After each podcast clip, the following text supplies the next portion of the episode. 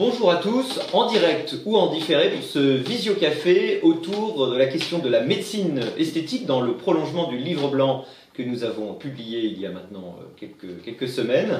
Nous nous étions intéressés avec euh, l'Institut Sapiens à ce qu'on pourrait appeler des formes de marge de la médecine, ou en tout cas des, des, formes de la médecine ou de pratiques de santé qui sont euh, un petit peu en dehors des radars en général, euh, auxquels on s'intéresse moins. On s'était intéressé avec, euh, avec la santé mentale et nous étions revenus, nous sommes revenus il y a quelques semaines avec la question de la santé esthétique qui n'était pour le coup vraiment pas, dans, je crois, dans les radars euh, jusqu'à il y a peu de temps. Et nous avons essayé d'objectiver cette question, d'en savoir un petit peu plus, euh, d'avoir des chiffres sur la réalité, et puis de faire des propositions. Et j'ai le grand plaisir, pour en parler, de recevoir Tracy Cohen-Sayag. Bonsoir Tracy. Bonsoir. Euh, Tracy, tu es directrice de la Clinique des Champs-Élysées. Clinique des Champs-Élysées qui est euh, l'institut qui nous a permis d'objectiver, de, d'aller chercher des, la réalité concrète d'un marché qui est en pleine euh, évolution. Alors, euh, au cours de ce visio-café, où bien sûr, je vous rappelle que vous avez la possibilité de poser euh, les questions dans le chat, et moi je les répercuterai tout à l'heure, au cours de ce, de cette, de ce visio-café, donc, je propose qu'on commence peut-être par essayer de parler de la réalité d'un marché qui et semble comme parfois d'ailleurs trop connu et qui est donc mal connu parce qu'il est trop connu. En tout cas, on a l'impression qu'on sait ce que c'est quand on l'évoque, chirurgie esthétique, et en réalité, la diversité des actes est beaucoup plus grande qu'on le pense, et puis surtout, euh, le type de public, euh, le type de développement du marché, le type d'acteurs. Je crois que c'est ça, euh, ce qui est intéressant que pour les, spectateurs, on, on essaye d'objectiver. Alors, la santé esthétique, pour commencer, Tracy, qu'est-ce que c'est en fait? Exactement, c'est justement c'est extrêmement large et c'est aussi ce qui le rend passionnant. Vous avez mentionné chirurgie esthétique, mais euh, c'est la petite partie à la limite qui, euh, a été connue et qui est réglementée et régulée euh, depuis, depuis un, long moment. Et en revanche, la médecine esthétique, qui correspond aujourd'hui à ce qu'on qualifie de santé aussi esthétique à 360, elle n'est absolument pas clairement régulée, encadrée et même reconnue à juste titre. Et lorsqu'on parle de médecine esthétique, on va vraiment être très très très large et diversifié dans, le type de traitement qu'on peut évoquer. Et on va aussi bien s'intéresser à des problématiques de peau, euh, de peau, donc de cernes, anti-âge, taches, cicatrices, vergetures, que des problèmes d'acné, que des problèmes qui concernent euh, tout ce qui est autour du capillaire, donc de la chute de cheveux, en prévention ou en correction. On peut très bien aussi parler des problématiques qui traitent de la silhouette, mhm. à la fois sur du relâchement cutané, sur de la mhm. cellulite, vergeture, euh, un relâchement dû à enfin, toutes sortes de, mhm d'événements. On peut parler aussi de santé intime. Il y a énormément de traitements euh, là-dessus, sur la pré- et post-grossesse, pré- et post-ménopause, euh, suite à des cancers. Enfin, il y a énormément de technologies aujourd'hui qui permettent aussi euh, de traiter ces, sujets qui concernent la santé esthétique. Et, et, puis évidemment, tout ce qui concerne des problématiques de laser, dépilation laser, de détatouage. Tous ces phénomènes sont aujourd'hui, enfin, sont représentatifs de ce qu'on appelle la santé esthétique. Bah, je crois que c'est important de souligner, quand on parle par exemple l'épilation, on a l'impression de quelque chose d'un peu léger. Euh, justement, dans les distinctions qui, qui seraient importantes de, faire, qui, sont, qui, qui devront être faites, hein, c'est la distinction entre ce qu'on pourrait appeler des, des, interventions vraiment de confort et des interventions qui sont des interventions qui correspondent à, euh, au soulagement d'une forme de, mal, euh, de, de mal-être. Je crois que c'est partie des sujets hein, qu'il faut qu'on traite évidemment.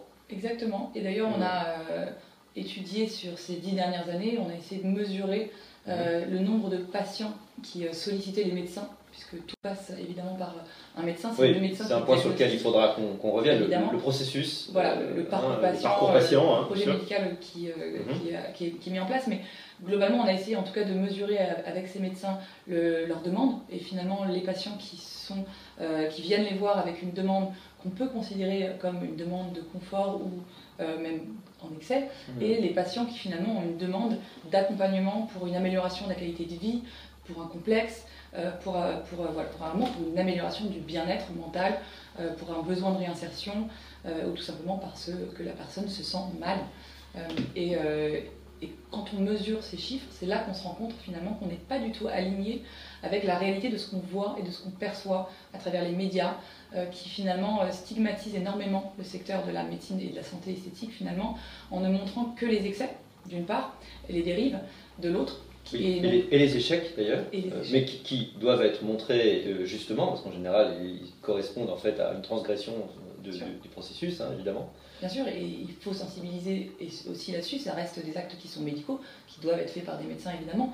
Mais euh, disons qu'il y a finalement même une, façon de montrer les traitements qui sont associés à la santé esthétique qui est tellement préjudiciable pour les patients qui même eux-mêmes euh, viennent à s'en poser les questions si, euh, si c'est vraiment nécessaire, est-ce qu'ils ne vont pas être jugés pour avoir finalement consulté un médecin parce que finalement on a des problématiques d'acné, de cicatrices d'acné, de mmh. taches, euh, qu'on a été marqué par, euh, par, un cancer, par une grossesse, mmh. euh, par un décès ou juste par un stade de sa vie où on se sent pas bien et où on a envie de se sentir mieux. Et aujourd'hui, il y a des vraies solutions qui existent. Et c'est pas celles qu'on montre et c'est pas celles qu'on voit, en tout cas à travers mmh. à la fois les médias et surtout ces dernières années. Et c'est aujourd'hui ce pourquoi on considère que si on s'intéresse un tout petit peu aux chiffres, on a une réalité qui est totalement différente. C'est-à-dire que quand on nous parle de médecine esthétique, euh, d'abord on, pense tout de suite chirurgie. C'est là peut-être qu'il faut dire que par exemple pour la clinique des Champs-Élysées, la chirurgie c'est 20% du, chiffre d'affaires. On prend pas le nombre d'actes, parce qu'il y a beaucoup plus de nombre d'actes qui seraient non chirurgicaux évidemment, parce qu'il y en a beaucoup plus. En revanche, même si on prend en valeur, en réalité c'est un pourcentage qui est faible. Et ça c'est seulement sur la structure qui euh, se trouve à Paris. Si on regarde sur la totalité des actes en France, c'est 5%. D'accord, donc c'est très faible. C'est très très faible. En fait, sur hmm. la structure parisienne historique qui fait de la chirurgie esthétique, est la seule finalement, puisqu'il y a une structure du groupe qui l'en fait. Effectivement, on est à 20% hmm. euh, de l'activité, mais au global, sur la France et sur les chiffres hmm. qu'on a euh, pu sortir euh, au cours de cette étude, on est à peu près à 5%. Donc c'est vraiment très très faible. Et c'est pourtant souvent, comme vous dites, et c'est une remarque qui, qui revient très régulièrement, c'est quand on parle des fois d'une injection ou d'un laser, d'un excès ou d'un échec, on parle souvent de chirurgie esthétique pour qualifier des actes qui en fait ne font pas partie du spectre de la chirurgie esthétique. Mais comme c'est le seul secteur qui a été encadré, qui est reconnu, et la seule spécialité aujourd'hui euh, qui peut en tout cas prôner l'esthétique, souvent ben, quand on parle d'une injection ratée, on parle d'un acte de chirurgie esthétique. Quand on parle d'une complication liée à un acte de médecine esthétique, on parle finalement de chirurgie esthétique. Et c'est déjà le premier amalgame qui est fait effectivement euh, et qui peut laisser euh, souvent prêter à confusion. Donc il y a effectivement une confusion de ce point de vue-là et, aussi une, association de cette chirurgie esthétique à une volonté, euh, par exemple, de, de ne pas vouloir vieillir euh, ou une sorte de superficialité. Et c'est là qu'il y a peut-être euh, une question intéressante à poser sur le regard que nous portons sur la chirurgie esthétique et sur, sur, le, sur le travail sur soi, sur la question de, son propre regard sur soi. c'est intéressant de constater que dans d'autres pays, je crois que le Brésil, hein, le taux de pénétration des actes esthétiques, euh, c'est autour de 50% de la population. C'est-à-dire qu'il y a d'autres endroits où c'est vraiment une pratique qui est euh, très très largement vue. Euh, une partie du problème de, la non prise en compte aujourd'hui des obligations, en tout cas des nécessités spécifiques de la médecine esthétique, euh, revient, vient de la façon euh, un petit peu euh, marginale dont on la considère comme étant quelque chose peut-être de moralement un peu honteux. Il y a quand même un petit peu cette, ce jugement moral hein, qui, qui s'applique aujourd'hui. Il y a un vrai jugement en France. Hmm. C'est vrai qu'on retrouve très peu en Europe, voire pas, et encore moins un peu plus loin. Et c'est un, un, jugement qui finalement s'était un petit peu amélioré euh, et, qui depuis deux ans, et c'est aussi pour ça hein, qu'on a considéré qu'il était nécessaire de peut-être prendre un petit peu la parole pour remettre euh, les idées claires et, l'appuyer avec des chiffres. Euh, à l'époque du Covid, il y a eu une vraie accélération du nombre d'actes en France parce que justement une prise de conscience de, beaucoup de patients que finalement ben, on a envie de se faire plaisir. Et vu le contexte on a un petit peu, on met un peu moins d'impact sur ce que vont penser les collègues au bureau. finalement, les, les, patients et les patientes ont commencé à, venir fréquenter des établissements euh, pour traiter leur santé esthétique, avant tout pour se faire du bien et pour se faire plaisir parce qu'ils n'ont pas pu partir en vacances, parce qu'ils ont eu très peur. Et c'est souvent ce qu'on remarquait dans les enquêtes qu'on a menées euh, juste après euh, le confinement. Et puis sur les 18 derniers mois, il y a eu plusieurs, plusieurs scandales qui ont éclaté, mhm. notamment sur les fake injecteurs et, bien d'autres. Et finalement, il y a une vision complètement négative qui s'est recréée autour de, des sujets qui ne sont plus du tout tabous, parce que ce n'est plus tabou d'avoir recours mmh. euh, à de la médecine esthétique. Par contre, ce, jugement moralisateur, il est vraiment très présent en France. Et effectivement, si on est en permanence en train de, montrer un petit peu des, images qui ne sont pas représentatives euh, du marché, en train d'assimiler un mmh. patient qui va dans un cabinet de médecine esthétique parce qu'il a envie de se sentir mieux, parce qu'il a un complexe, parce qu'il ne se sent pas bien, et que à côté on stigmatise en ne montrant que des patients de télé-réalité ou, ce type de, profils finalement qui eux sont clairement dans l'excès et, qui ne sont absolument pas représentatifs euh, des patients qui ont recours en permanence mm. euh, à de la médecine esthétique, et bien là effectivement on donne l'impression en tout cas à un patient que c'est négatif de vouloir prendre soin de soi, qu'on est peut-être dans la superficialité, que ce n'est pas nécessaire. Pourtant le patient se sent mal, il est pas bien euh, mentalement, moralement, il se sent pas bien dans sa, dans sa, enfin, il se sentir pas bien et on a mesuré euh, l'impact de ces actes au quotidien sur ces patients. On sait que c'est positif, on sait que ça les accompagne, on sait que ça améliore la qualité de leur bien-être et aujourd'hui les médecins qui pratiquent la médecine esthétique font ce métier avant tout pour ça. Hmm. Sur, euh, sur l'évolution du marché, on parlait d'une progression de la demande. Elle était, elle, elle était vraie avec le Covid, mais elle existait avant. Euh, c'est aussi une évolution sociétale, je crois, dont il faut, dont il faut parler. Euh, il y a des, standards euh, dans peut-être le regard qu'on pose, porte sur soi, qu'on le veuille ou non, qui, qui évoluent en fait. Hein, Exactement, et je dis souvent, est-ce qu'on place le débat au bon endroit mmh. en étant pour ou contre finalement? Il y a un constat qui est évident. En mmh. France, on est presque déjà à plus de 10% de pénétration en France. Donc, plus d'un Français sur 10, Français sur 10 a déjà eu recours à un mmh. acte de médecine esthétique.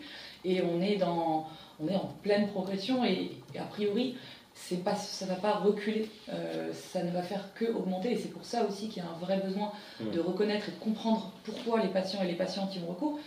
Il y a aussi beaucoup d'innovation. Donc, mmh. effectivement, le, regard sur soi, l'importance de l'image, probablement a de plus en plus d'impact, plus d'impact en tout cas qu'il y a quelques années. Après, je pense aussi, ce qu'on constate aussi, c'est que l'offre de soins est beaucoup plus importante aujourd'hui et on peut traiter bien plus de choses en santé esthétique aujourd'hui qu'il y a 10 ans, mmh. parce qu'il y a eu énormément d'innovations qui ont permis aussi de répondre à des besoins qui de toute façon n'avaient pas forcément de réponse. Je ne pense pas qu'un patient euh, qui a de l'acné, des cicatrices d'acné euh, profondes qui restent euh, des fois toute une vie, n'a jamais eu envie, entre guillemets, de, s'en débarrasser, même il y a 15 ans ou 20 ans, même à une époque où le regard sur soi était peut-être moins important. Mmh. Mais juste, il n'y avait pas forcément de traitement. Ça, c'est vraiment intéressant. Ça veut dire que cette offre, elle ne crée pas cette demande. En fait, elle répond à un besoin qui était latent la plupart du temps. Euh, peut-être que des gens d'ailleurs parfois ignorent qu'il y a des solutions à des problèmes qu'ils ont, peut-être encore aujourd'hui, peut-être justement parce que c'est euh, un petit peu honteux, et que c'est une évolution sociétale, mais c'est aussi une évolution technologique, je crois qu'il faut le dire. Exactement, c'est une évolution euh, qui est à la fois sociétale et technologique. Il y a, des choses qu'on arrive à faire aujourd'hui qu'on ne savait pas faire avant il y a énormément de choses. Et, mm. et, quand on regarde toutes les études qui sont en cours et toutes les nouveautés à venir sur les 3, 4, 5 prochaines années, c'est assez impressionnant la mm. vitesse justement à laquelle ces technologies évoluent. C'est aussi pour ça que c'est compliqué. Euh, il faut faire les bons choix et, euh, mm. et ça nécessite aussi des investissements sur des plateaux techniques performants, d'où la nécessité de pouvoir offrir aux médecins euh, l'accès à ce type de plateau technique pour pouvoir offrir justement une, une vraie réponse sur la santé esthétique performante. Hmm.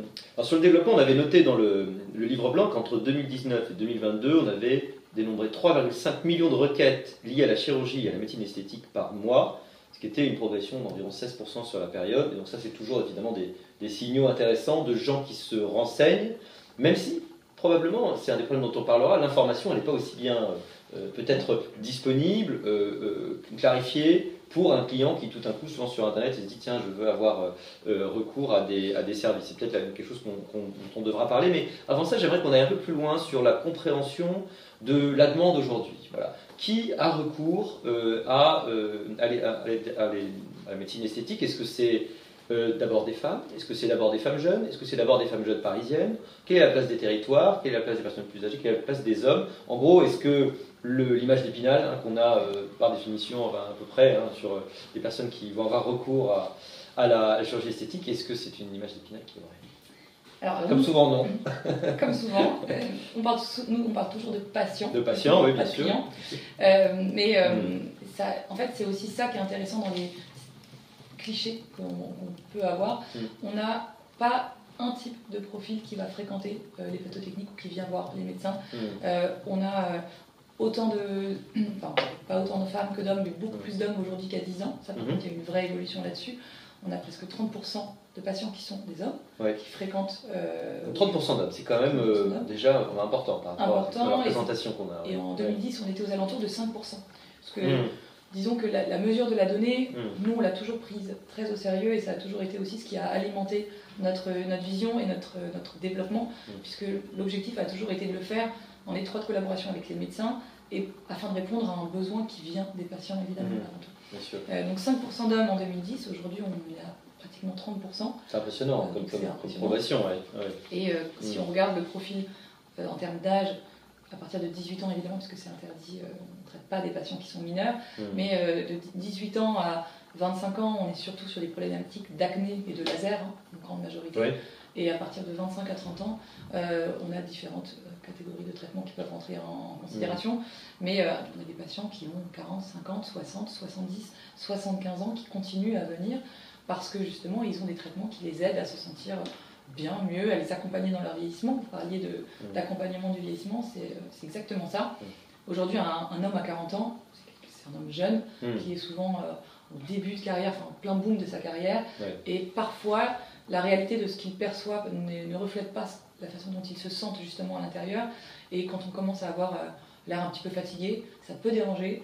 Et aujourd'hui, Mhm. il y a des- il y, a des vrais moyens de pouvoir justement redonner un petit peu ce, ce, ce- ce petit coup de jeune, on va dire, coup de frais, qui fait que ben, on se ressent bien dans sa, dans sa peau et donc on se réintègre aussi mieux euh, socialement et on arrive au bout de, de ce qu'on a envie de construire à la fois sur le plan personnel que, que professionnel. D'accord.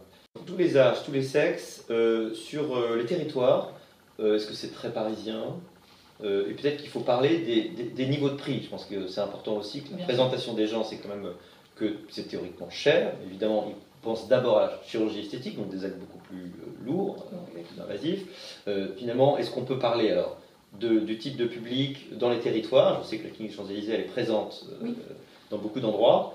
Et, et- et peut-être euh, des questions de prix un petit peu. Ouais, bien sûr. Tarif, Alors, et donc de niveau social, hein, je trouve que c'est intéressant. que- Oui, c'est aussi parle. ça. C'est euh, la médecine esthétique, c'est de pouvoir y aller euh, sur des régulièrement. Un traitement, c'est jamais en une seule fois, c'est 3-4 séances. Mhm. Souvent, ce sont des traitements courts, mais qu'il faut renouveler. Et donc, euh, c'est compliqué. On ne va pas venir à Paris pour faire un traitement qui Ouais. va durer une demi-heure. Mhm. Et puis, si on a besoin de venir voir son médecin en contrôle la semaine d'après, on va pas revenir à Paris. Donc, oui, euh, en tout cas, la patientèle, qu'elle soit en région ou en France, quelles que soient les localités, dans le sud, dans le nord, on a été euh, au départ Ligny-Bordeaux, c'était un petit peu Mhm. l'idée de voir, euh, que ce soit dans le nord, dans le sud, s'il y avait une différence.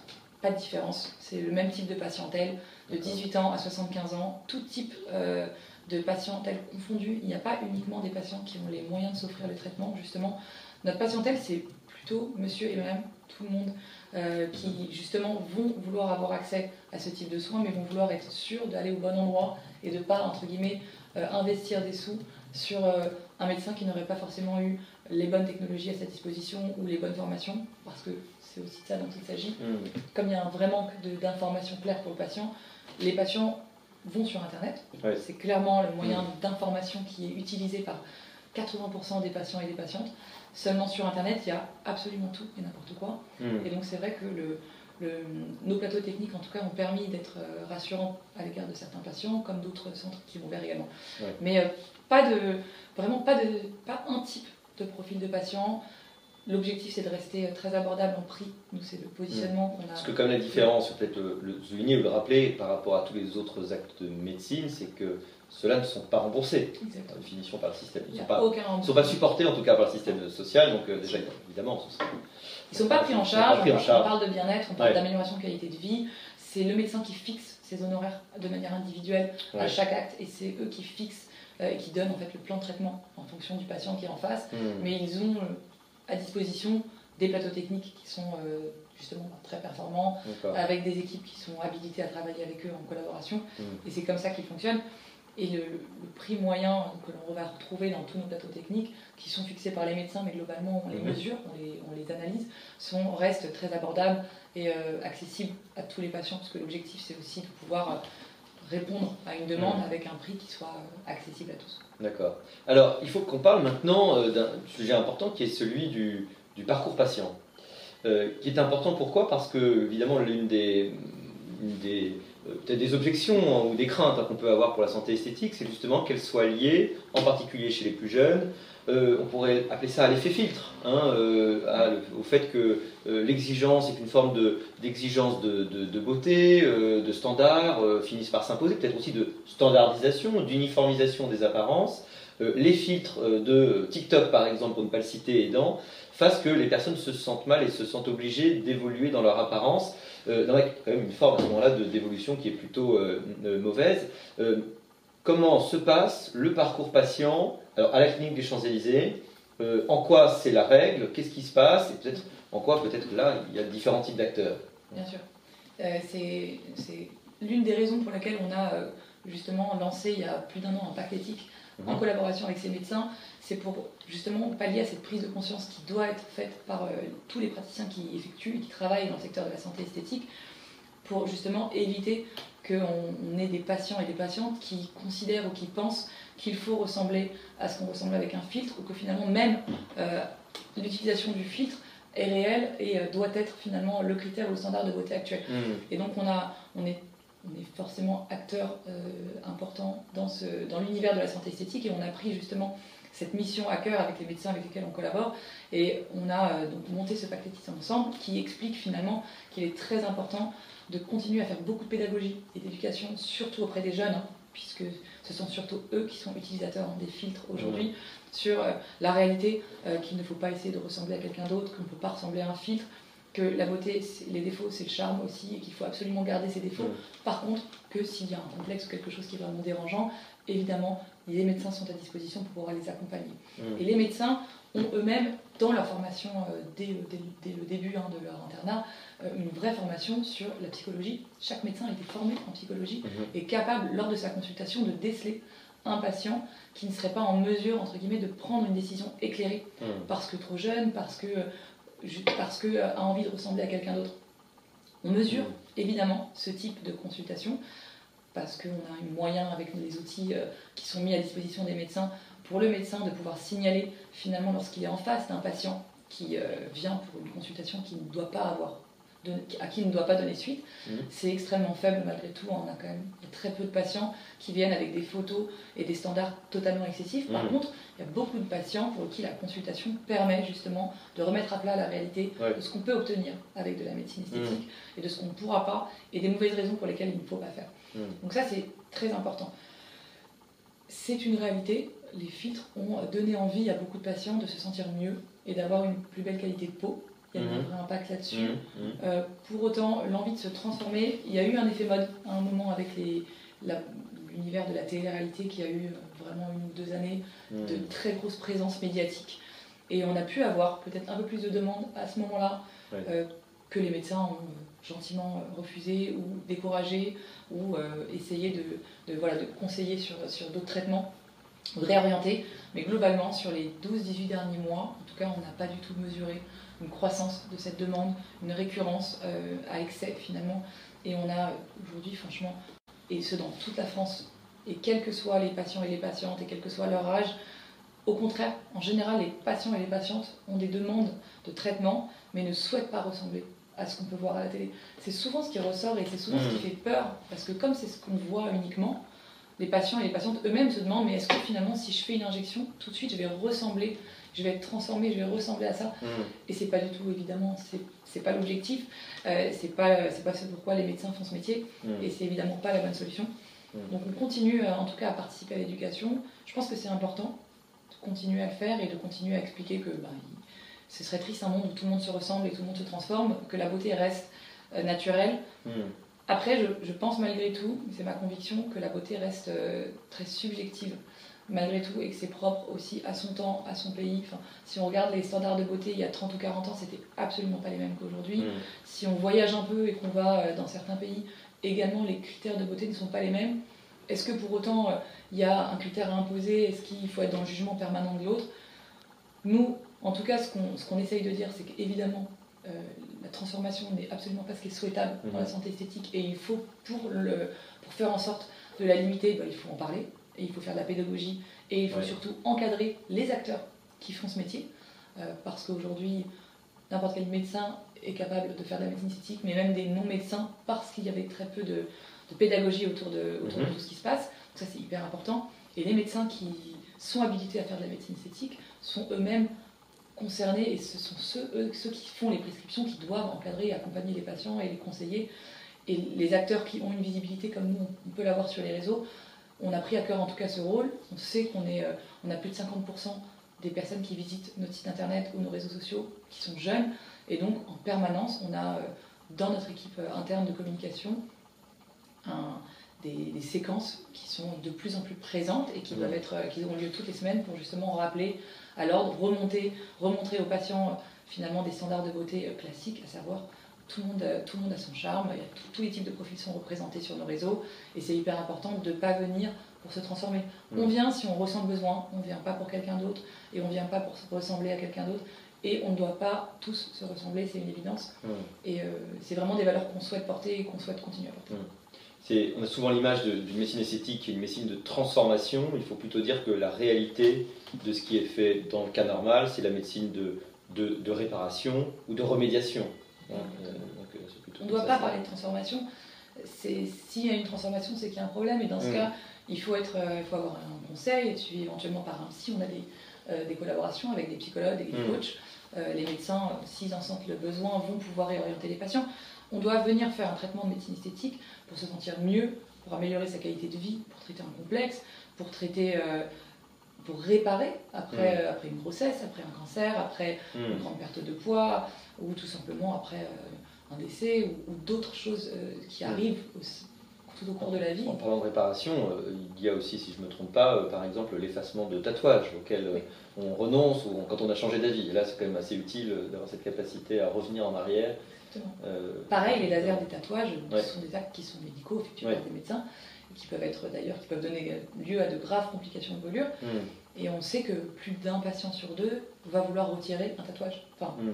les gens qui, qui, font des tatouages vont, euh, il y a des statistiques. Un tatouage sur deux va se faire retirer, c'est ça Il va vouloir se faire retirer, un au cours de sa vie. Au cours de sa vie, on regrette souvent euh, des tatouages parce qu'on fait un tatouage souvent. c'est pour ça que je n'en fais pas, c'est que j'ai trop peur de changer d'avis. et euh, le tatouage est facile à faire, le détatouage en revanche euh, est, fastidieux, long et coûte, cher. Il coûte cher. Il faut bien réfléchir avant de faire un tatouage. donc réfléchissez bien. Euh, vous avez parlé d'acte médical. c'est intéressant parce qu'un acte médical est donc fait par un médecin. Est-ce que aujourd'hui c'est toujours fait par un médecin? C'est-à-dire que l'obligation légale, c'est qu'il y ait forcément acte médical égal présence d'un professionnel de santé qui est le médecin. Est-ce que c'est toujours le cas aujourd'hui? Alors effectivement, c'est la loi. C'est la loi, on est d'accord, rappelons-le, c'est la loi. Même c'est la loi, euh, il y a des actes en fait qui sont médicaux de base, de fait pour tout le monde. Une mhm. injection, ça paraît logique, enfin mhm. pas forcément pour tout le monde d'ailleurs, mais une injection effectivement doit être réalisée par un médecin. La subtilité, euh, c'est lorsque cela concerne des traitements médicaux qui utilisent euh, des, les fameuses innovations dont on a parlé, de la radiofréquence, de la cryolipolyse, mhm. Des ondes micro des Il y a énormément de technologies qui sont euh, apparus ces 7-8 dernières années, qui permettent justement de répondre à cette demande avec, une, euh, avec des vraies solutions. Et ces traitements peuvent être délégués à une assistante infirmière en présence du médecin, sous contrôle du médecin, mmh. euh, qui doit être évidemment présent dans les locaux, qui doit faire la consultation, qui doit pouvoir paramétrer la machine et pouvoir suivre le patient. Mmh. Et c'est cette, toute cette particularité-là qui n'est absolument pas aujourd'hui clair dans la tête à la fois des patients, mais aussi par un manque, un manque clair hein, de, de, de, loi et de mhm. régulation. Et euh, ça reste évidemment un acte médical. Donc dans les faits, qu'on fasse une injection, qu'on fasse un acte de cryolipolyse, qu'on fasse de la mésothérapie, qu'on fasse de l'épilation laser, même si l'épilation laser, ça paraît, comme vous l'avez dit, anodin, dans les faits, dans la théorie, c'est un acte médical qui doit être supervisé par un médecin, qui doit démarrer après une consultation avec un médecin, et le médecin doit être évidemment toujours présent dans les locaux lorsque cet acte se déroule. Oui, comme il y a euh, un pharmacien titulaire euh, dans une pharmacie, il n'est pas absolument toujours présent, mais c'est sous son autorité que. Alors, sauf que le médecin, lui, il doit être présent. Lui, il est présent. Il doit être présent physiquement, ça c'est la loi. Il ne peut pas juste faire la consultation et le déléguer, il doit être présent pendant la durée de l'acte. Donc, même si son, il le délègue à une assistante sur hmm. place, il a le droit sur certains actes, pas tous, mais il doit évidemment être présent dans les locaux, et si le médecin n'est pas là, normalement l'acte ne doit pas avoir. Hmm. on parlait justement des, différentes euh, actions et parfois des, dégâts hein, ou des, euh, euh, malheureusement des, interventions qui tournent mal et qui sont souvent un petit peu médiatisées. il y a quand même plusieurs types d'acteurs du point de vue des pratiques je pense que c'est un petit peu là-dessus hein, que le livre blanc voulait clarifier des choses. Hein. Des acteurs qui peut-être respectent plus ou moins la loi, est-ce qu'on peut le dire, en tout cas sont plus ou moins euh, strictement dans le respect de la loi, qui peut-être parfois est un peu flou, parfois en tout cas n'a pas fait l'objet de, de, mesures d'application euh, peut-être très très claires, et euh, ça nous amène, ça commence à nous amener aux recommandations hein, qu'on essaye d'amener dans le, dans le livre blanc. Alors oui, heureusement, il y a quand même beaucoup de bons acteurs aussi.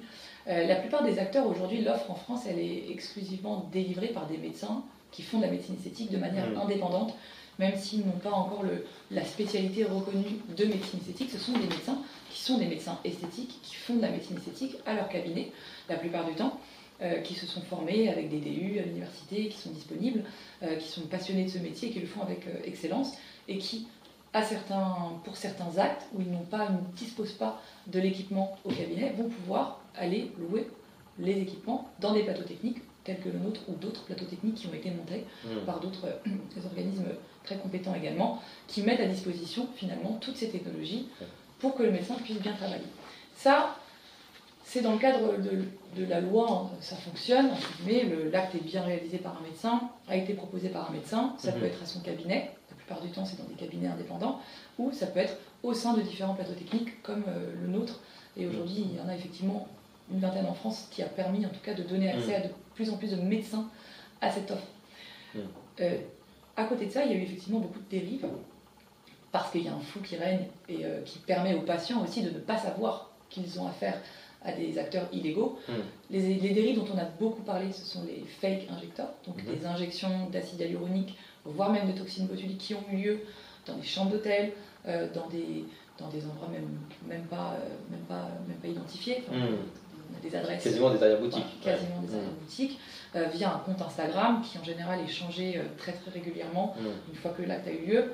Et finalement, leur recrutement se passe sur les réseaux avec des prix qui sont très abordables, enfin qui sont très euh, promotionnels. On parle de 50%, 60-70% du prix en moins de réduction par Mm. rapport au tarif normal. Et les- le patient avec des photos avant-après qui sont en général volées de vrais médecins. Oui. Euh, ou Pas alors très compliqué de prendre Voilà. une fausse photo avant-après. Ouais. pas très compliqué. Puis avec Mm. tout, tout ce qui se passe aujourd'hui avec l'IA, ce sera pas très compliqué d'en créer. Mm. Et, euh, et puis des fausses formations qui sont indiquées dans l'intitulé Mm. du compte Instagram. Et euh, il y a eu des, des- des milliers d'injections réalisées ces cinq dernières années par des acteurs qui ne sont même pas médecins.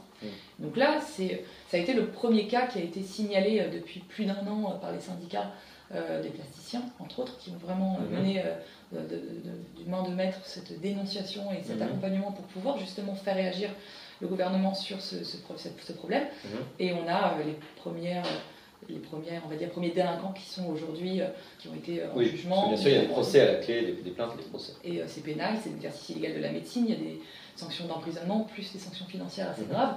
Et euh, on espère que ça va vraiment permettre de contribuer à limiter ce nombre d'acteurs, mais il y en a toujours beaucoup. Parce que quand réseaux. vous, vous êtes un, un patient qui recherche, vous pouvez commencer à aller sur Internet et c'est pas très difficile de tomber sur des fausses offres en fait. C'est ça qui est, Exactement. qui est difficile. Euh, vous êtes pas, vous connaissez pas le marché, il n'y a aucune raison que vous sachiez.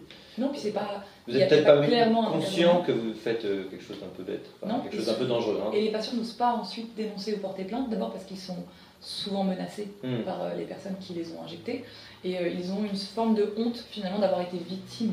Ouais. Ils ne savent même pas si eux-mêmes ne sont pas, vont pas être embêtés pour avoir euh, finalement été voir quelqu'un qui est hors la loi.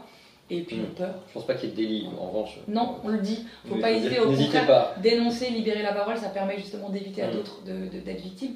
Mais aujourd'hui, on en parle un peu plus. Euh, donc sur les réseaux, ça a permis quand même à des acteurs, de- des patients de se rendre compte. Mais nous, on reçoit constamment. Encore il y a, il y a 15 jours, on a refait une communication là-dessus Hmm. sur les dangers des faux injecteurs et on a reçu encore des trentaines de messages de patients qui nous ont dit Ah bon, mais même si la personne est infirmière, mais vous êtes sûr, pourtant elle m'a dit qu'elle a été formée, qu'elle a le droit.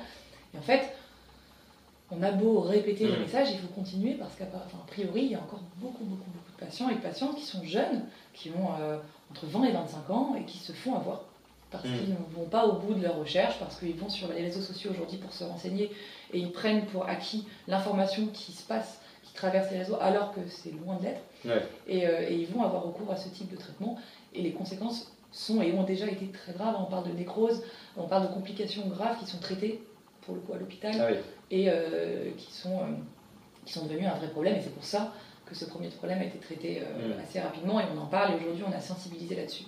Pour autant, c'est pas la seule façon d'exercer illégalement la médecine aujourd'hui, et c'est aussi un des sujets qu'on Mhm. dénonce, parce qu'il y, a une- il y a tout un tas d'acteurs qui se sont développés aussi ces, ces 12-18 derniers mois en France, Mhm. énormément. C'est tout récent. Tout récent, Mhm.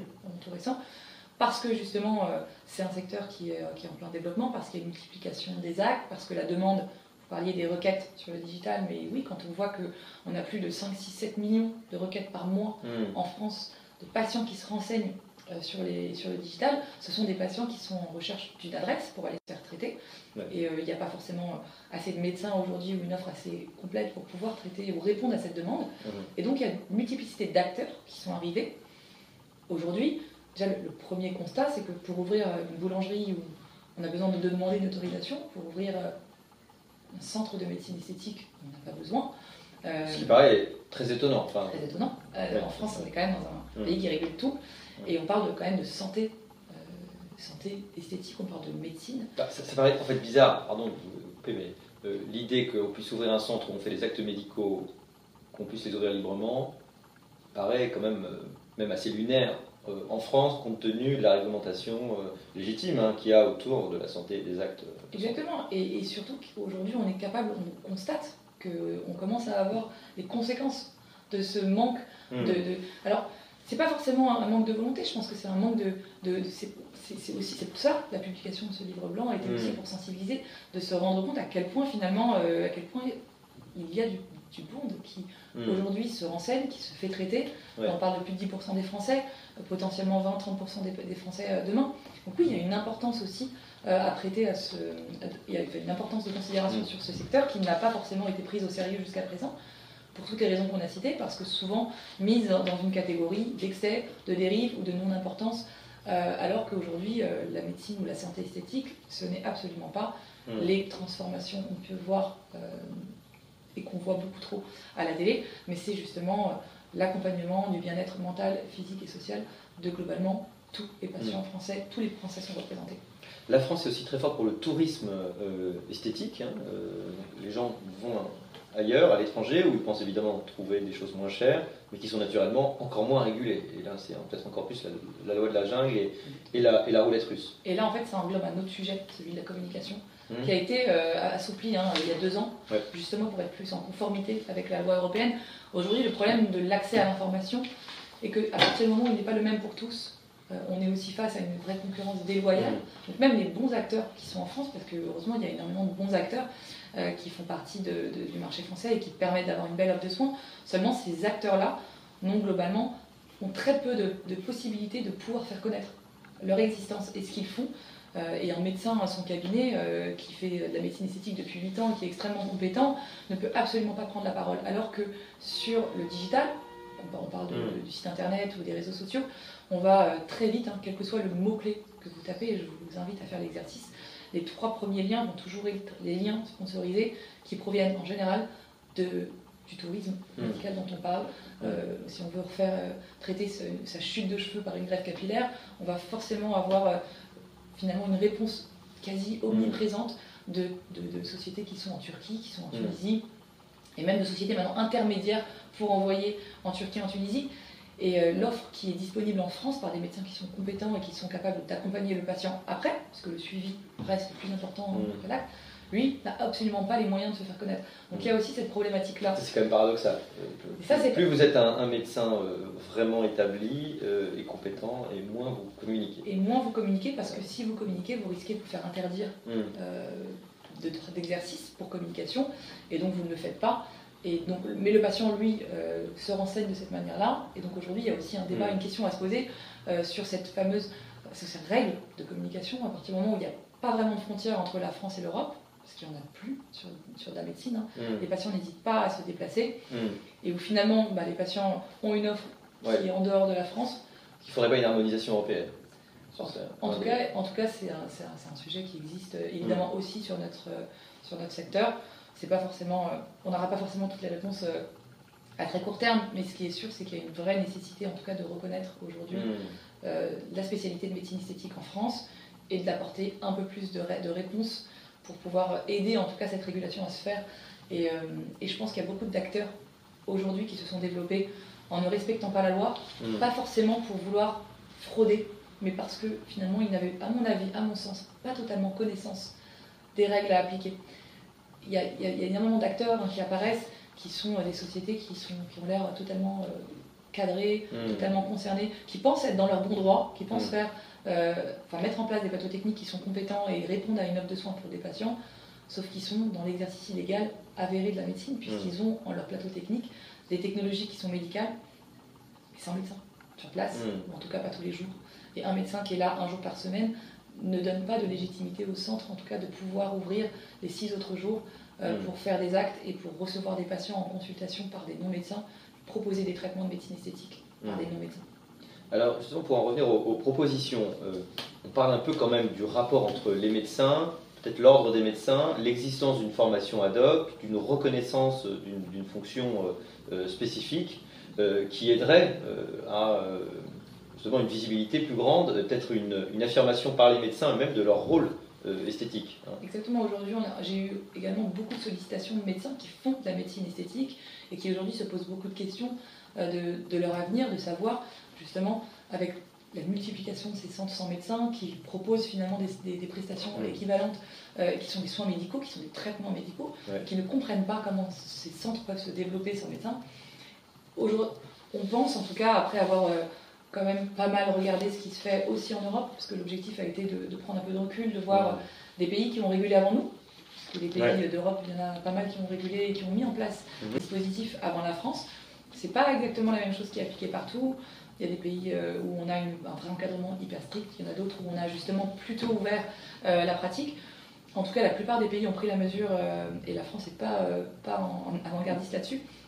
Mais le, les conseils, le conseil, enfin l'ordre, qui a des représentants euh, à, à tous les échelons. Mais c'est l'ordre qui est aujourd'hui l'autorité, à notre sens, la plus apte à mmh. pouvoir justement mettre en place ces règles avec, en collaboration avec les médecins et vérifier que ces règles soient appliquées, vérifier, mmh. euh, vérifier que, et, finalement participer à cet encadrement strict.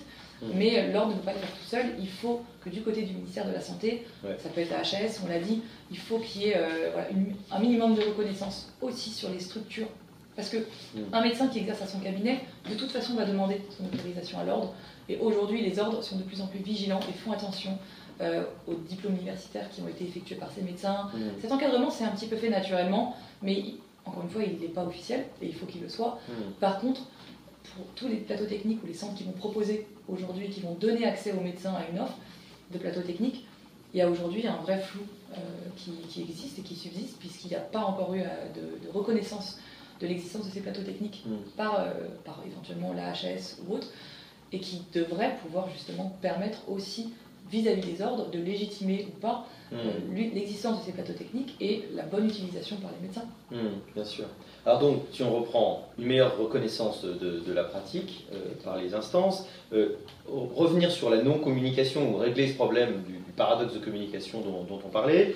Euh, peut-être d'autres idées autour euh, d'un parcours de soins qui soit euh, institutionnalisé, d'une charte éthique dont vous avez parlé par exemple, qui fasse que la prise en charge soit quand même comparable et qu'on évite justement des abus ou des, ou des courts-circuits un peu dans le, parcours.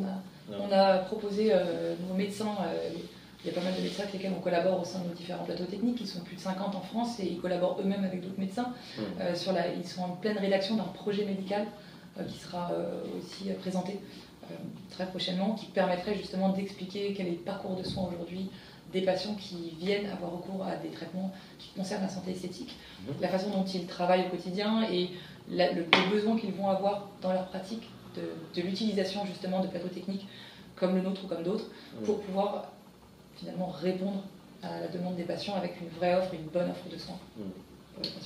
Finalement, euh, notre proposition, euh, elle est quand même assez euh, contre-intuitive en France, c'est qu'on manque de régulation. Aussi incroyable que ça puisse paraître dans un domaine lié à la santé, de façon générale, et c'est vrai que ça ne nous arrive pas très souvent chez Sapiens de le remarquer, parce que la plupart du temps, le problème est plutôt inverse, mais, mais là, on manque objectivement de, de formes de régulation pour arriver à y voir plus clair, pour discerner les offres, pour euh, empêcher les offres euh, un peu abusives en réalité. Bien sûr, et euh, on sait qu'il y a plus de 4000 médecins en France qui font de la médecine esthétique. 4000 médecins, c'est beaucoup, et hmm. pourtant cette spécialité n'existe pas aujourd'hui. Un médecin sur trois qui s'est installé cette année, on lui a reproché que son métier n'existait pas. Est-ce que la peur de l'ordre, me fait l'avocat de l'ordre médecins, est-ce que la peur de l'ordre, c'est que la médecine esthétique euh, accroisse euh, le manque de médecins pour le reste Est-ce que c'est... Alors, c'est pas une peur, c'est une réalité. Ils, sont en droit de se poser la question, puisqu'on se la pose tous. Et on, a euh, eu de nombreuses discussions avec différents, différentes personnes au sein mmh. des ordres. Et la question n'est pas forcément de, de statuer pour ou contre. La question est de se dire, il y a un constat, il y a, un- il y a- il y a aujourd'hui un besoin de Mm. traiter ces patients. Donc ce- ce- la santé esthétique aujourd'hui, c'est encore une fois, c'est pas la transformation, c'est la réponse à un vrai besoin qui reste de- du domaine médical. Et le, le- le médecin qui a envie de pouvoir proposer des traitements de médecine doit de toute façon s'être formé au préalable. Et donc il y a un besoin aussi de reconnaître quelles sont les formations qui sont reconnues euh, pour traiter ces patients.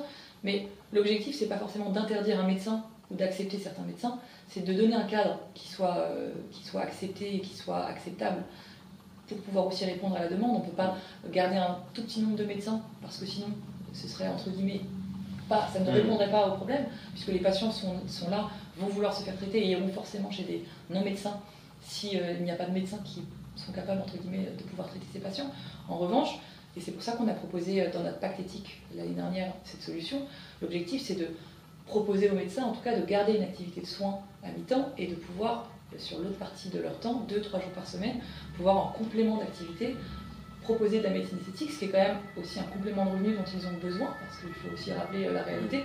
Euh, la médecine esthétique n'est absolument pas prise en charge, donc ça ne pèse pas sur la sécurité sociale, Mm. et c'est un réel complément de revenu pour des médecins qui en ont besoin. Et aussi, de nombreux médecins sont passionnés par ce métier, donc c'est quelque chose qui les épanouit. Mm. Et je, il n'y a a priori pas de raison pour lesquelles un médecin qui a fait 10 ans d'études ne peut pas aussi s'insérer professionnellement dans une carrière qui les épanouit euh, intellectuellement et, sur, Bien sûr. professionnellement. Bien sûr. Alors, euh, il nous reste une dizaine de minutes. Euh, nous avons plein de questions euh, sur le, le chat qu'on m'a envoyé. Alors, parmi les questions, combien d'emplois générez-vous dans les territoires? Tiens, Alors, si on parle de création d'emplois, donc je le rappelle, tous les médecins ne sont pas salariés, ils sont 100% indépendants. Ils sont indépendants, Donc les ouais. médecins, eux, ne font pas partie. Ils sont indépendants, ils sont en libéral, ils gèrent leur emploi du temps de D'accord. manière indépendance et ils ont leur cabinet à côté pour la plupart du temps.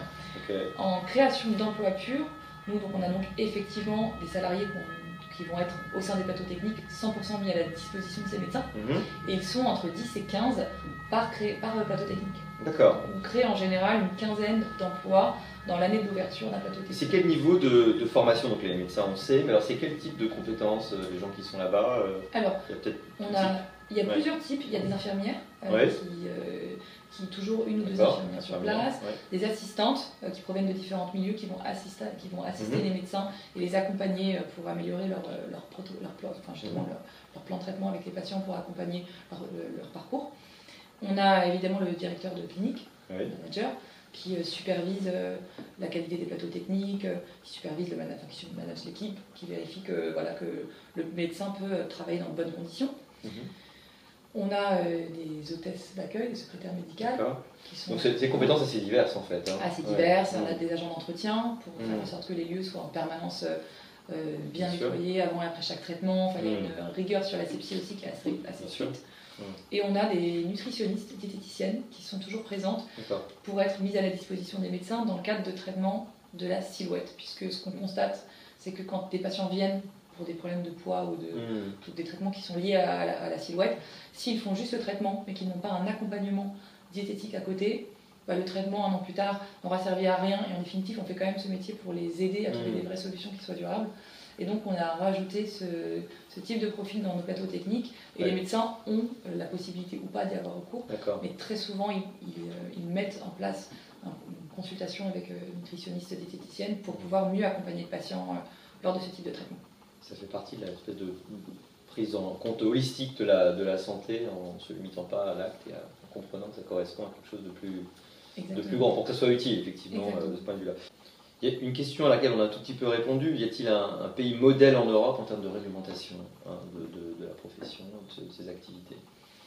Alors, qui, si, si on devait trouver un pays idéal, ce serait qui aujourd'hui en Europe? Alors aujourd'hui, tous les pays sont en quête de trouver le bon modèle. L'avantage, c'est qu'aujourd'hui, Mm. comme on n'intervient pas en premier, on a aussi euh, la possibilité d'analyser les conséquences euh, de Mm. certains marchés comme Londres, où ils ont tout dérégulé, où finalement euh, n'importe qui peut injecter, y compris une infirmière, enfin Mhm. pas n'importe qui, pardon, mais une infirmière peut Mm. injecter en plus des médecins, comme aux États-Unis par exemple. Mhm. Et ce qu'on voit, c'est que les patients sont en quête justement de- de- de- de- d'aller dans des endroits où on est sûr que ce soit un médecin qui performe l'acte et pas forcément une infirmière. Et les médecins, et les- enfin, finalement, le fait d'ouvrir le marché mm. parce qu'on a envie de pouvoir répondre à la demande et qu'on n'a pas forcément envie de solliciter tous les médecins, c'est pas forcément la, la réponse idéale, puisque en définitive, la qualité qui est prodiguée du soin aux patients est diminuée lorsqu'on diminue finalement l'exigence qu'on a envie d'y porter. Mais, euh, mais on regarde des pays comme l'Espagne, euh, l'activité se porte très bien, euh, les patients y ont recours avec, avec, plaisir et sans excès, et, et pour autant la communication est un peu plus ouverte évidemment. Pour autant, il n'y a pas de, on n'a pas, on pas de problématique de transformation de la population, mmh. bien au contraire. Mmh. Autre question intéressante, là encore on l'a un tout petit peu effleuré, mais ça fait un peu rêver, c'est les progrès euh, technologiques euh, qu'on peut attendre. Est-ce qu'il y a euh, des progrès, des choses sur lesquelles on fait des. qui sont peut-être pas possibles encore aujourd'hui, mais dont on commence à penser qu'elles vont de, le devenir? Il y, a, il, y a, aussi des traitements qu'on ne peut pas faire en France, qu'on peut déjà faire ailleurs. Mais clairement, l'innovation est impressionnante. Hmm. Et la vitesse à laquelle l'innovation technologique évolue, Mm. Et euh, c'est à, la fois, euh, c'est à la fois ce qui est passionnant, mais c'est aussi ce qui peut faire peur euh, dans la démarche perpétuelle finalement de réinvestissement, puisque tous les trois mois on se retrouve à devoir recevoir des nouveaux dossiers où on se dit ben, finalement on ne peut pas passer à côté, donc on va, on va reprendre des nouvelles technologies, on va proposer des mm. nouvelles technologies aux médecins qui sont en permanence finalement assez sous le charme de, voilà, de, la, de la, beauté qu'on met à disposition de, leur, de, leur, savoir pour pouvoir justement mieux répondre aux patients. Oui, mm. dans les cinq prochaines années, il va y avoir énormément de nouveautés. Et, euh, et aujourd'hui, on ne sait même pas ce qu'on aura dans 3 ou 4 ans, vu la vitesse à laquelle ça se développe. Mm. Donc on est constamment sur une amélioration des technologies, déjà sur ce qu'on propose, avec une diminution de l'éviction sociale, globalement, moins de douleur, mm-hmm. moins d'éviction sociale, plus de résultats. L'éviction sociale, c'est le fait de, bah, du coup, d'être moins en société, d'être beaucoup plus solitaire, justement, du fait d'un problème esthétique, hein, c'est ça c'est le fait, c'est aussi la conséquence d'un traitement. C'est-à-dire que les mêmes traitements qu'on propose aujourd'hui, euh, ben, on peut clairement retourner travailler euh, juste derrière. C'est l'équivalent de l'ambulatoire. on va avoir très peu de, marques pour un meilleur résultat, alors qu'il y a 3 ou 4 ans, on allait être, on avoir plus de douleurs, plus de marques hmm. et euh, peut-être moins de résultats. Donc on est déjà dans cette perpétuelle optimisation et les laboratoires et les industriels travaillent énormément là-dessus pour pouvoir justement améliorer le, la prise en charge de la douleur pour le patient. Parce que quand on parle de, de parcours patient, c'est aussi très important on n'a pas hmm. envie d'avoir mal quand on, quand on, traite un problème de santé esthétique. Euh, en tout cas, on a envie d'avoir le moins mal possible et plus de résultats. Donc déjà, les évolutions face à ça sont assez impressionnantes. Et puis après, les évolutions technologiques qu'on va avoir pour aller plus loin sur la chute de cheveux, sur les problèmes d'acné, sur les problèmes de santé intime, hmm. sur le surpoids, sur, sur les cicatrices, sur le relâchement cutané. On est euh, en permanence bluffé par la qualité des, nouvelles technologies hmm. qu'on nous présente. Et euh, tous les trimestres, on est capable d'avoir une nouvelle nouvelles technologies qui vont intégrer nos plateaux techniques mm. parce que euh, réellement, euh, réellement nécessaire. Mm. Alors une autre question, euh, on en a un petit peu parlé, hein. quelle est l'influence des réseaux sociaux de la télé-réalité dans l'augmentation de la demande? Question un peu pas la gratter, je pense qui est, est légitime. Est-ce qu'il y en a une? C'est possible? Alors je pense qu'il y en a une, il y a 4-5 ans, il y a eu une vraie démocratisation de la médecine mm. esthétique finalement, une, une, découverte de cet univers qui était totalement méconnu mm. par les réseaux sociaux, parce que c'était aussi le début hein, de, l'utilisation de manière aussi intense des réseaux sociaux, et par l'explosion de la télé-réalité, mm. et euh, à un moment où ils ont commencé à fréquenter eux-mêmes des établissements de médecine esthétique. Euh, avec ou sans partenariat. Nous, on n'a jamais fait de partenariat avec eux, même si on nous l'a mm. souvent reproché parce qu'on a juste eu beaucoup de personnalités influentes qui sont venues utiliser des traitements au sein de nos différents plateaux et qui ont posté leur expérience. Mais il y a aussi beaucoup de centres qui ont utilisé ces influenceurs comme des vecteurs pour faire connaître leur identité avec des partenariats. Et c'est aussi pour ça qu'on a constamment euh, critiqué euh, la médecine esthétique qu'on a associée à ces personnalités parce que aussi beaucoup de centres et beaucoup de mm. médecins ont sollicité des influenceurs pour pouvoir euh, finalement faire connaître leur établissement. Donc il y a 3, 4, 5 ans, oui, il y a eu un impact, mais pas forcément un impact négatif, ça a aussi permis d'ouvrir un peu les portes de cet univers qui était totalement méconnu parce qu'en France, il y avait un tabou total autour de la médecine esthétique, autour de la santé esthétique, mm. et l'interdiction eh formelle de communiquer avant l'assouplissement du décret il y a deux ans ne permettait pas aussi de faire savoir le savoir-faire qu'on a en France. Euh, et c'était important aussi de pouvoir ouvrir les portes et de pouvoir expliquer qu'il y a des choses qui existent et comment mm. ça se passe. Aujourd'hui, je ne pense, pas que je pense plus que ce soit le cas. Euh, déjà parce que l'influence autant que telle a vraiment évolué. Aujourd'hui, les patients et les patientes font la distinction entre de la publicité Mm. puisque les influenceurs finalement sont des vecteurs des panneaux publicitaires, ce qui n'était pas le cas il y a 4-5 ans où on n'avait pas notion Mm. réellement euh, de, de, de, de- de tout ce qui se passait derrière. Euh, et surtout, ils sont beaucoup moins présents. Ouais. Euh, parce que voilà, parce que, parce que même eux euh, reviennent un peu en arrière sur leurs décisions, parce que même eux ont, ont fait des actes. Et c'est aussi la beauté du secteur de la santé esthétique, c'est qu'il n'y a rien qui est immuable, contrairement à la chirurgie où il faut absolument prendre la mesure d'une intervention chirurgicale parce qu'on ne peut pas revenir en arrière, le résultat est définitif. La médecine esthétique, si on ne le refait pas, les, les produits sont les bons produits. hein. Mm. Je ne sais pas pour les produits achetés sur Internet, Mm. mais les bons produits sont totalement résorbables. Donc en fait, entre 12 Mm. et 18 mois, le produit va partir. Donc on peut revenir en arrière, on peut, on peut regretter euh, un acte ou ne plus en avoir besoin et ne juste plus le refaire. Et euh, c'est aussi ce qui permet à un patient de pouvoir être à un moment de sa vie, d'avoir besoin d'avoir recours à un acte parce qu'on a besoin de se sentir mieux, et puis un an ou deux ans après, finalement, ne plus en avoir besoin et ne pas recommencer. En tout cas, euh, on nous a souvent posé la question est-ce qu'il n'y a pas un effet euh, addictif? Et donc, on a mesuré cette statistique en mesurant le, le taux de retour, le nombre de fois où les patients revenaient dans les établissements. Mm. Et euh, sur les trois dernières années, euh, il est resté entre 1,8 et 2,2 fois par an, quelle que soit la, la tranche d'âge. Il n'a pas évolué positivement, on ne revient pas plus euh, une fois qu'on démarre. Mm. En tout cas, sur les trois dernières années, Il n'y a pas de dépendance à l'acte médical de santé esthétique. Nous, on ne l'a pas constaté sur les 300 000 actes qu'on a Ouais. pu, euh, qui ont pu être réalisés par les médecins. euh, Mm. Et, euh, et on, le, on le mesure depuis évidemment euh, trois ans de manière systématique. Et on ne constate absolument pas d'accélération. Merci beaucoup, ça y est, l'heure que nous étions impartie est, est écoulée. Merci beaucoup de nous avoir suivis. Je crois qu'on a vraiment fait bien le tour de, de la question. Euh, Tracy euh, Cohen-Sayag, euh, merci encore de nous avoir éclairés. Et ben voilà, on va suivre l'évolution, l'évolution réglementaire, l'évolution de la, la demande de, de ce marché méconnu mais, mais très intéressant. Oui, exactement. Ben, merci de m'avoir reçu. Et puis, euh, j'étais ravie aussi de pouvoir collaborer sur cet ouvrage. C'est un plaisir.